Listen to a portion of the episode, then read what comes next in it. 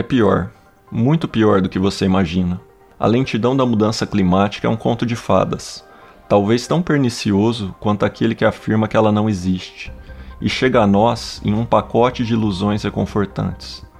A de que o aquecimento global é uma saga ártica, que se desenrola num lugar remoto, de que é estritamente uma questão de nível do mar e de litorais, não uma crise abrangente que afeta cada canto do globo, cada ser vivo, de que se trata de uma crise do mundo natural, não do humano, de que vivemos hoje de algum modo acima ou no mínimo protegidos da natureza, não inescapavelmente dentro dela e literalmente sujeitados a ela, de que a riqueza pode ser um escudo contra as devastações do aquecimento, de que a queima de combustíveis fósseis é o preço do crescimento econômico contínuo, de que o crescimento e a tecnologia que ele gera nos propiciarão a engenharia necessária para escapar do desastre ambiental, de que há algum análogo dessa ameaça no longo arco da história humana capaz de nos deixar confiantes de que sairemos vitoriosos dessa nossa medição de forças com ela.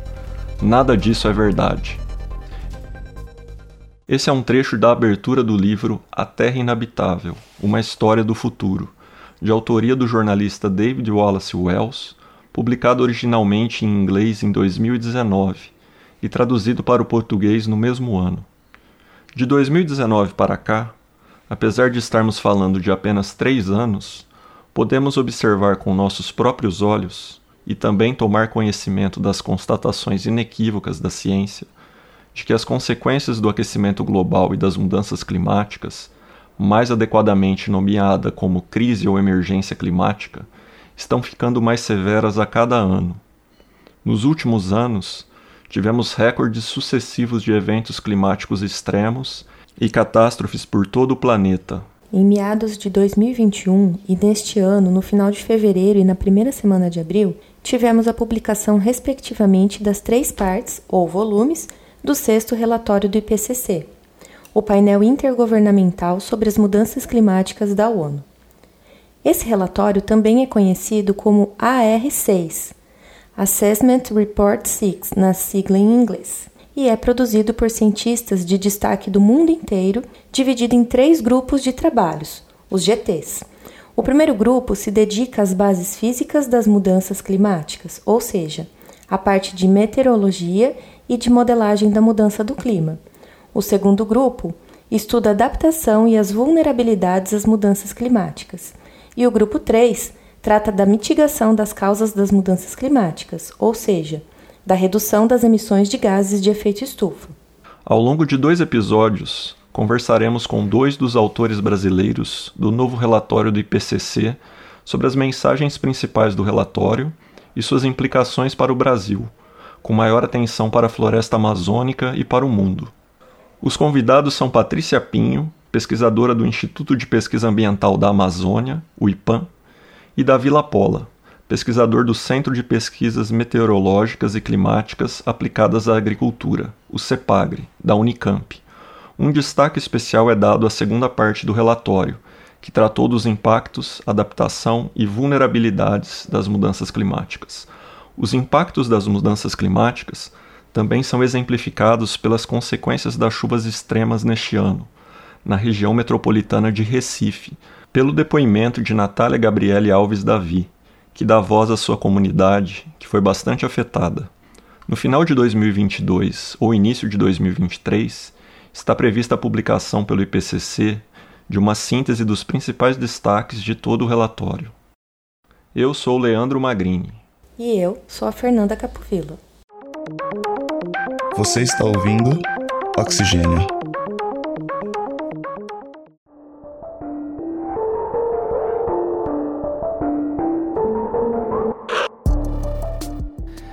O IPCC existe desde 1988. Ele lançou o primeiro relatório em 1990. Os relatórios foram ficando cada vez maiores porque as evidências sobre esse assunto foram ficando mais numerosas, certo? Mas esse primeiro relatório, se você voltar lá, ele está disponível na página do IPCC, esse relatório de 1990, traz basicamente a mesma mensagem de que existe um problema de mudanças climáticas Naquela época falava-se muito provavelmente, né? Hoje em dia já é assim, com certeza. É causado por humanos por conta de aumento das emissões de gases de efeito estufa para a atmosfera. E nós precisamos fazer alguma coisa em relação a isso. Essa já era a mensagem em 1990. Desde então, ficou mais claro que era cada vez menos um problema científico e cada vez mais um problema político. É uma decisão política. Claro, o IPCC foi desenvolvendo cada vez mais estudos sobre mitigação, estudos sobre adaptação, mas a decisão de implementar essas alternativas ou não é uma decisão política. Esse é o Davi Lapola. Ele é pesquisador do CEPAGRE aqui na Unicamp. Davi foi autor colaborador de dois dos capítulos na segunda parte do relatório do IPCC, lançado em 2022. Eu perguntei para Patrícia Pinho, pesquisadora do IPAM, se com base nas revelações do novo relatório do IPCC, ela também considera que a emergência climática que vivemos é muito mais grave e urgente do que a sociedade poderia imaginar. Eu acho que sim, ela diz que a emergência climática que vivemos ela é hoje muito mais grave e urgente do que a sociedade ou a humanidade podia imaginar, né? Tem um exemplo que eu uso é sobre a gente está vivendo a mesma tempestade. Todos estamos sob esse mesmo teto. No entanto, o tipo de barco que a gente tá, ele é diferente. O tipo de equipamento que nós temos para enfrentar essa tempestade não é o mesmo. Então, as condições que você está, o extrato é, socioeconômico, a cor da sua pele, ou o lugar onde você mora, ele tem sim muito a ver com o grau de exposição à vulnerabilidade que você vai ter esse risco. Embora todo mundo vai ser afetado, algumas populações estão nessa linha de frente, né, que são as populações mais vulneráveis. Sob o título de divulgação para a imprensa, Mudanças Climáticas, uma ameaça ao bem-estar humano e à saúde do planeta a segunda parte do mais recente relatório do IPCC, o AR6, em que Patrícia foi autora líder e Davi foi autor colaborador, trouxe como destaques o fato das mudanças climáticas, devido às ações humanas, estarem causando rupturas perigosas e amplamente distribuídas na natureza. Suas consequências já estão afetando a vida de quase metade da população mundial, em torno de 3,5 bilhões de pessoas. Preocupa também a mortalidade provocada pela frequência de eventos climáticos extremos, que foi 15 vezes maior na última década para os países que se encontram em situação de maior vulnerabilidade em relação aos demais, como o Brasil. Dentre esses eventos climáticos extremos estão inundações, secas, ondas de calor e tempestades. Uma mensagem muito forte para mim na verdade já era conhecido até antes desse relatório, o AR6. E um desses relatórios temáticos, entre o AR5 e o AR6, já estava apontando que se a gente quisesse ficar em um grau e meio de aquecimento médio do planeta ao longo deste século, isso não daria para acontecer sem a remoção ativa de gás de efeito estufa, principalmente CO2, da atmosfera. Essa remoção ativa é ou através de você plantar muita árvore, isso vai absorvendo o, o gás carbônico da atmosfera, coisa que assim, já está bem estudado, que por si só fica longe de resolver o problema. Ou a gente desenvolve alguma tecnologia que consiga tirar o CO2 da atmosfera em larga escala e armazená-lo embaixo do solo ou de alguma outra forma. Sem isso, não dá para restringir a temperatura em um grau e meio. E isso, é claro, é uma consequência dessa demora desde 1990 até agora em resolver o problema. Davi se refere ao relatório especial do IPCC de 2018 sobre o aumento da temperatura global de 1,5 graus Celsius, lançado entre o relatório de 2014, o AR5, e o último relatório de 2021 e 2022, o AR6. Os relatórios do IPCC são produzidos por centenas de cientistas que estão entre os principais especialistas do mundo sobre o tema de mudanças climáticas. Cada relatório é produzido em intervalos entre 5 e 7 anos, com base na revisão dos trabalhos científicos e relatórios técnicos mais relevantes publicados sobre as mudanças climáticas dos últimos anos, resultando assim e uma síntese de estado atual de conhecimento sobre as mudanças climáticas e seus impactos, além de fornecer projeções das consequências das mudanças climáticas em diferentes cenários de aquecimento global no futuro próximo, ou seja, nas próximas décadas. E entre os relatórios do IPCC são publicados relatórios temáticos especiais menores. Mas voltando ao AR6, sobre as principais conclusões do relatório. A primeira das conclusões é que as emissões né, de origem antropogênica, ela tem gerado impactos adversos, expressivos e significantes, né, em todos os países ao redor do mundo, e ela se confere genuinamente como uma ameaça à humanidade ela trouxe também com muita propriedade que essa vulnerabilidade, essa ameaça é real para a sociedade, para a humanidade globalmente, mas existe um componente de alta desigualdade nos impactos, né? Uma novidade, uma conclusão que é a justiça climática, que veio com promeniência em todos os capítulos, né, inclusive os capítulos síntese desse relatório. A Patrícia explica que a justiça climática significa que os impactos e os riscos devido às mudanças climáticas, não são experienciados de maneira homogênea ao redor do mundo, por todos os ecossistemas ou por todas as pessoas. Ou seja, existe um componente de assimetria das mudanças climáticas, que é a contribuição histórica dos maiores emissores de gases de efeito estufa. Voltando às considerações da nossa entrevistada sobre os grandes emissores, elas são muito oriundas de países desenvolvidos, têm também sofrido com os impactos das mudanças climáticas na sociedade e na economia, mas por serem países desenvolvidos economicamente, né, embora de base não sustentável, mas eles têm a capacidade de implementar respostas. Então, tem recursos econômicos, capital social, cultural, governança, instituições que podem promover isso. No entanto, os impactos mais negativos, mais expressivos, eles têm sobrecaído nas populações ou regiões né, do sul global, onde a capacidade de resposta ela é reduzida porque existe uma alta concentração de pobreza, desigualdade social nesses países que pouquíssimo ou praticamente nada contribuíram para o agravamento da crise climática e no entanto são eles que estão sofrendo os maiores impactos. Para Patrícia, o relatório também destaca que, embora os impactos e riscos para os ecossistemas ao redor do mundo e para a humanidade sejam altos e comuns, a gente tem diferentes pontos de partida para implementar estratégias de adaptação para enfrentar as mudanças climáticas, o que o IPCC chamou de trajetória de resiliência climática para os próximos anos. Mas o que isso significa? Então, quer dizer que, dependendo em que espectro de vulnerabilidade você se encontra, ou o país se encontra, é a partir daí que as estratégias de adaptação têm que ser tomadas. Isso mostra quais são as maiores barreiras de adaptação para implementar. A gente sabe que a marginalização, os grupos étnicos, as questões de gênero, as mulheres, as crianças, os idosos e a geografia onde esse risco se projeta, se materializa, né, eles produzem impacto impactos diferenciados. Então essas desigualdades elas também foram pautadas para conseguir que estratégias de adaptação e essas trajetórias resilientes sejam possíveis.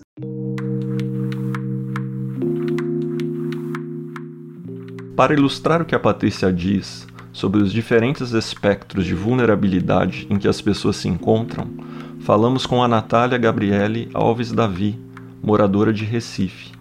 A capital do estado de Pernambuco foi uma das 31 cidades do estado que decretaram estado de emergência devido às chuvas e inundações no final de maio deste ano, de acordo com o portal Folha de Pernambuco, do início de junho. Eu sou representante do movimento MUST, né? que é Movimento Urbano de Trabalhadores Sem Tetos, é, aqui em Pernambuco, né, especificamente em Recife, né, na grande metropolitana do Recife. A gente tem cinco ocupações e tem outras em, é, em Camaragibe, que é uma cidade mais próxima. Natália mora há pouco mais de um ano na comunidade da Várzea, em Recife, na região nordeste da ocupação. As chuvas já vinham acontecendo, né? Mas assim, moderadamente, né? E aí ocorreu esse fato no dia 28 de maio até o dia 30. Foi no qual as chuvas se excederam assim não parava de chover, né? O nível da, da chuva foi muito forte. Eu resido na ocupação da Várzea. É uma ocupação é, agroecológica quilombo do Capibaribe. É, é, um, é um terreno que a gente foi, ocupou há um ano, né? Na verdade. E ainda estava em processo de fundação, né? O terreno. E aí é, está né, abaixo do nível da rua. E aí, em decorrência disso, se alagou. Porque a gente tem 17 lotes né, nesse terreno. E aí o pessoal que mora mais atrás foi o que ficou mais prejudicados. Mas assim, no entorno da várzea, outras pessoas ficaram ainda mais prejudicadas porque o bairro ele é segmentado de, de rios, né? Que é o, o rio Capibaribe, ele, ele, passa no entorno do bairro. E para além disso, a gente tem a questão de barreiras também aqui, né? Que houveram alguns desabamentos de barreiras. Natália materializa muitas das vulnerabilidades apontadas pela Patrícia que já são bem conhecidas e atingem grande parte da população de um país altamente desigual e ainda em desenvolvimento como o Brasil. As chuvas e inundações na grande região metropolitana de Recife é um dos mais recentes eventos climáticos extremos no país, que deixou como saldo 129 mortes no estado de Pernambuco, 82 mil famílias desabrigadas e um total de mais de 128 mil pessoas desabrigadas ou desalojadas. Do final de 2021 para cá, tivemos uma lista grande de eventos climáticos extremos em todo o país, como as tempestades e inundações em Manaus, Minas Gerais, no sul da Bahia, em Petrópolis, no Rio de Janeiro e em Pernambuco, sem falar de temporais de terra no interior do estado de São Paulo devido à seca e ciclones no sul do país.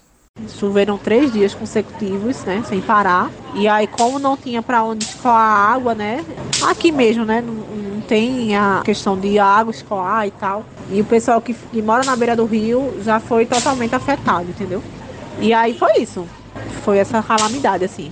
Essa é a segunda maior calamidade pública da história do estado de Pernambuco. De acordo com a Agência Pernambucana de Águas e Clima, o mês de maio registrou praticamente o dobro do total de chuvas em relação à média histórica dos últimos 30 anos. Foram 22 dias de chuva no mês, e no dia de maior índice, no sábado, dia 28, foram registrados 190 milímetros. Em decorrência dos impactos e do número de pessoas afetadas pelas chuvas no final de maio, 31 municípios decretaram situação de emergência, conforme o Código da Defesa Civil do Estado. À época, o governador de Pernambuco anunciou recursos para auxiliar mais de 80 mil famílias. Segundo o IPCC, Recife é a 16ª cidade mais vulnerável do mundo aos efeitos da mudança do clima. O problema das cheias no estado é histórico, embora esteja se agravando devido às mudanças climáticas. Em 1966, uma grande cheia do rio Capibaribe levou ao seu transbordamento, elevando o nível da água em mais de 2 metros e deixando várias partes da cidade submersas. Segundo os registros, essa é considerada a maior calamidade do estado em números, com um total de 175 mortes. Já em 1975, cerca de 80% do território de Recife ficou debaixo d'água novamente pelo transbordamento do Capibaribe, o que paralisou Recife e diversos municípios banhados pelo rio, com 107 mortes, segundo o jornal Folha de Pernambuco. Relacionado às estratégias de adaptação, aos limites de adaptação, que também receberam destaque no relatório. Esses limites, como explica a Patrícia, devem ser evitados porque podem levar a pontos de inflexão, que também são conhecidos como pontos de virada ou pontos de não retorno, os tipping points do inglês o que significa que o aumento da temperatura global levará à degradação ou até mesmo à eliminação de alguns ecossistemas. Como exemplo, temos a eliminação de grande parte dos recifes de corais em todo o mundo, que já é observada com o nível de aquecimento atual, e que o relatório mostra que continuarão sendo extintos, conforme o aquecimento do planeta atinge a valores acima de um grau e meio. Entre esses limites severos de adaptação, também temos a rápida aproximação da floresta amazônica de seu ponto de não retorno, processo que está sendo bastante acelerado pelo drástico aumento dos níveis de desmatamento nos últimos anos e que faz parte da política antiambiental do atual governo brasileiro. Essa questão do tipping point é uma hipótese que nasce no seio de mudança climática. Ou seja, você tendo uma mudança do clima muito severa na região, aumento de temperatura muito forte, redução de chuva muito severa, você perderia as condições de se ter uma floresta como a que a gente tem hoje em dia. Você teria as condições climáticas típicas de uma savana, típicas de uma floresta seca, ou típicas de uma vegetação sem análogo hoje. O IPCC foi lançando projeções que, num primeiro momento, contradiziam essa hipótese cunhada lá no fim dos anos 90, início dos anos 2000. Porque tinha ali um modelo climático que mostrava basicamente um El Ninho permanente na Amazônia. Um El Ninho é um aquecimento das águas do Pacífico e leva seca para a Amazônia.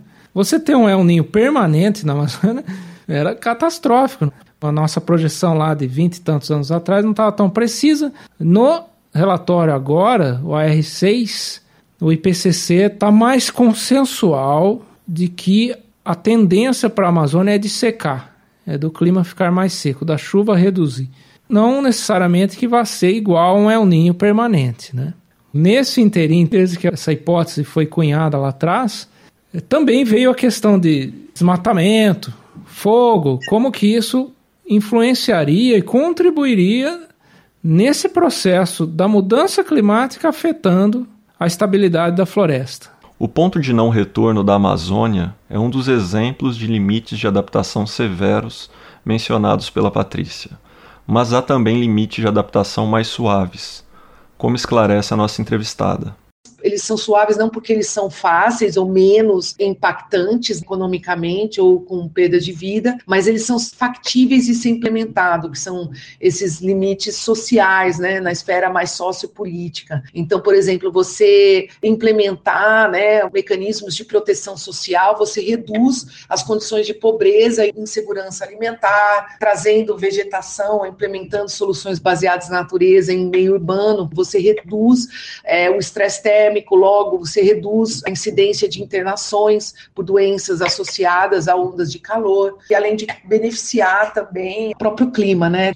Uma última observação esse último relatório, que a parte de adaptação está muito mais robusta.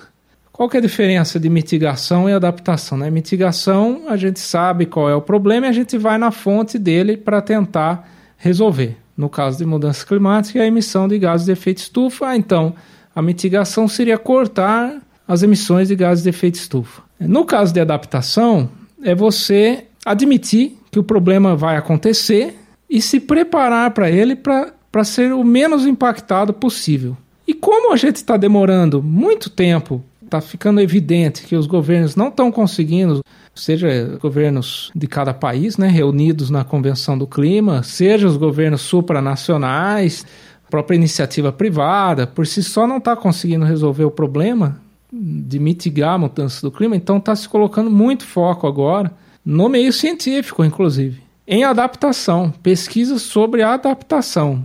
A gente não vai conseguir resolver o problema, o problema vai acontecer, então é melhor a gente se preparar para ser o menos impactado possível por ele. E esse relatório, eu notei que ele dedica uma porção substancial assim a falar de adaptação, estratégias de adaptação, que é diferente da mitigação também no sentido de que a mitigação funciona bem no âmbito nacional, global, enquanto que a adaptação é muito suscetível às especificidades locais, então ela tem que acontecer numa escala mais local.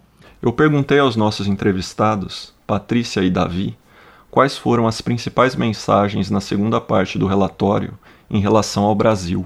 O que a gente vê é que o Brasil ele tem de média alta vulnerabilidade aos impactos das mudanças climáticas, primeiro por ser um país de base agrícola, alto número de pessoas ou populações, comunidades vivendo intrinsecamente dependente de atividades que são sensíveis ao clima, né, como agricultura, pesca, alto número de populações ainda em situação de pobreza e uma alta desigualdade socioeconômica, mas também interseccionalidades como gênero, etnia, cor da pele e geografia, né? Também é um, um, país de uma das mais longas extensões costeiras, então é extremamente suscetível ao aumento do nível do mar, erosão costeira, afetando populações aí dependentes e morando nessas áreas, mas também infraestrutura, geração de energia.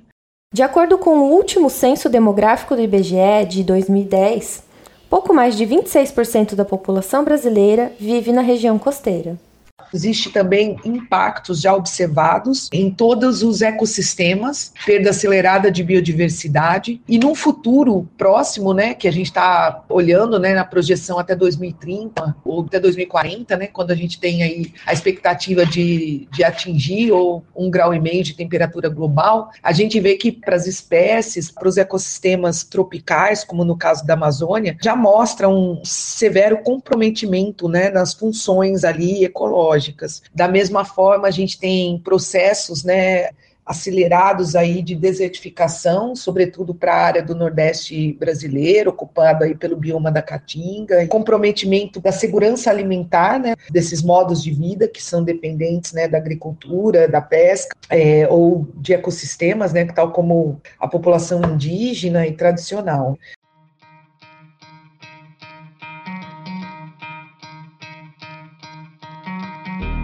Vale lembrar que cerca de 13% do território brasileiro sofre com a desertificação atualmente. O semiárido nordestino é uma das maiores áreas do mundo suscetíveis à desertificação, com sua extensão de 1,3 milhão de quilômetros quadrados e a população de 31 milhões de pessoas. Para Davi, o relatório chama a atenção para questões ainda sem resposta pela ciência, como, por exemplo, o elevado aquecimento da temperatura média em algumas regiões do país, o que precisará de mais estudos para ser compreendido.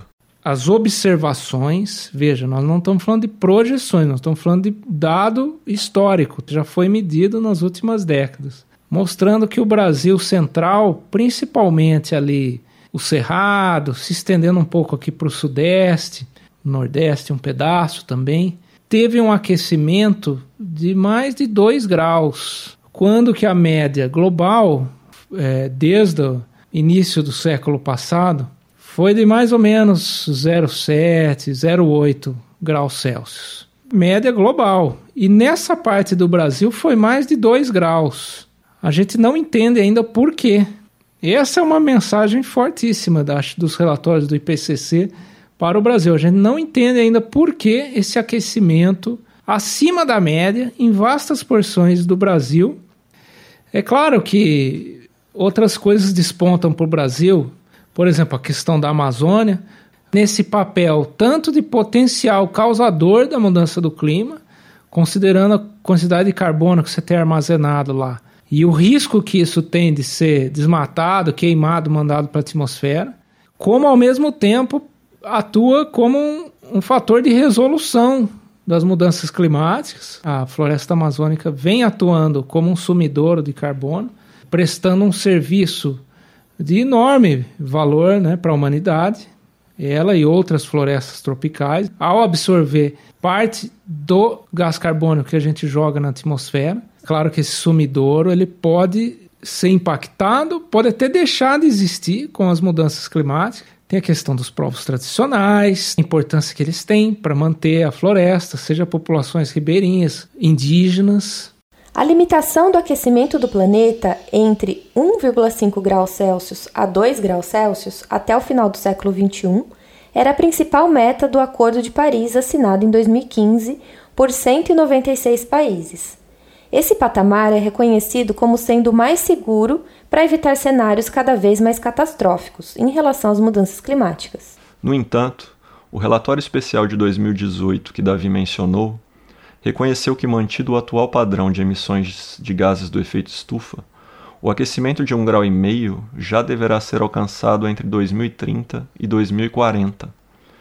Já o relatório mais recente do IPCC, o AR6, mostra que cada 0,1 ou cada décimo de grau de aumento faz diferença em relação aos efeitos produzidos. E para o aumento de nossa preocupação, no começo de maio deste ano, cientistas da Organização Meteorológica Mundial da ONU anunciaram a projeção de 50% de chance do aquecimento do planeta em um grau e meio já ser atingido nos próximos quatro anos, ou seja, até 2026. Outra mensagem importante para o Brasil é a questão tanto de biocombustíveis como o conceito que já vem sendo introduzido há um tempinho, que se chama no inglês afforestation. É, lembra que eu falei para você que uma mensagem forte que está saindo do IPCC recentemente, incluindo nesse último relatório, é que nós não conseguiremos manter a temperatura, o aquecimento médio global ou abaixo de um grau e meio, se nós não tirarmos ativamente o gás carbônico da atmosfera. E uma das maneiras que se fala em fazer isso é o, o conceito aí de BECS, que é uma sigla em inglês que quer dizer é, bioenergia com captura e armazenamento de carbono. Eu vou dar um exemplo assim. Você tem as plantações de cana, você produz energia disso, seja o etanol, seja a energia elétrica ao você queimar o bagaço né, da cana. E quando você queima esse bagaço, ou você queima esse etanol, o bagaço é queimado lá na usina, o etanol é queimado no, no escapamento aí, uh, do no, no, motor dos nossos carros e sai o CO2 no escapamento. Você teria que de alguma forma capturar esse gás carbônico para daí transformá-lo e armazená-lo em algum lugar. Bom, não existe essa tecnologia ainda em larga escala. Tem só projetos piloto. Ou a tecnologia não funciona bem, ou funciona bem, mas não tem escala. Você não consegue fazer isso ainda em, na escala que precisa para tirar todo esse CO2 da atmosfera. Mas se essa tecnologia for desenvolvida, coloca-se muita uh, esperança, digamos assim, de que o Brasil supriria boa parte dessa demanda de produção de bioenergia, pelo menos a produção de bioenergia. Depois, assim, se a tecnologia para capturar o CO2 e armazená-lo vai vir de fora, aí é outra história. Né? E é óbvio que isso mexe com nossos sistemas da Terra aqui, você vai ter que ampliar plantações de cana ou qualquer outro tipo de planta, né? É, de onde viria essa energia. São questões importantes para o Brasil, mas que ainda estão pouco debatidas, né? No caso aí desse florestamento.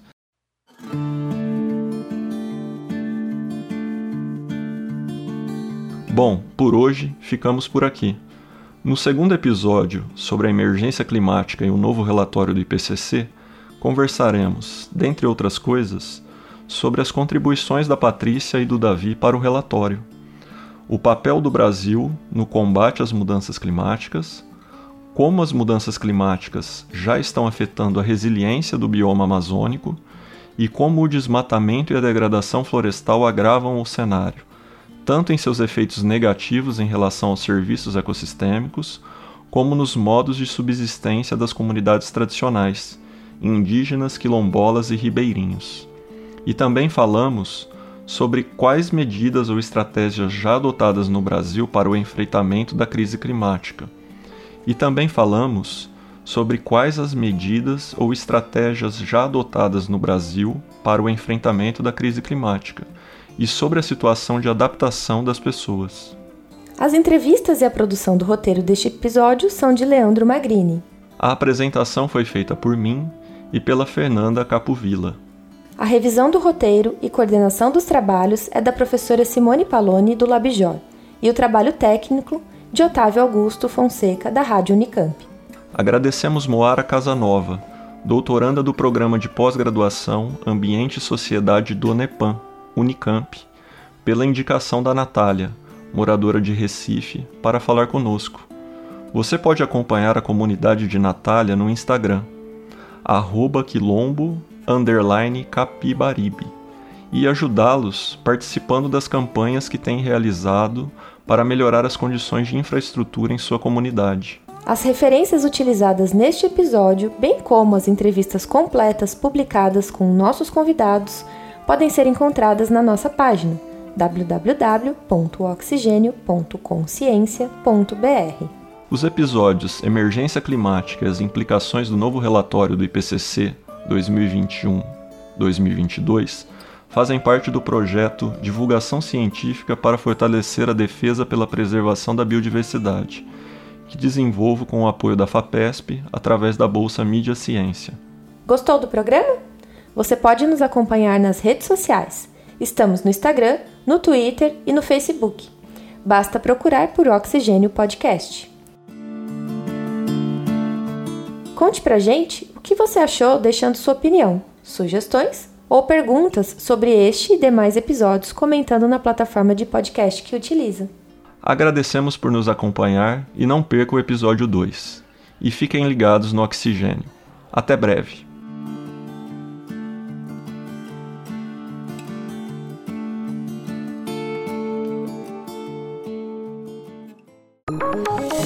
Oxigênio. Um programa de ciência, cultura e tecnologia produzido pelo LabJor em colaboração com a Rádio Unicamp.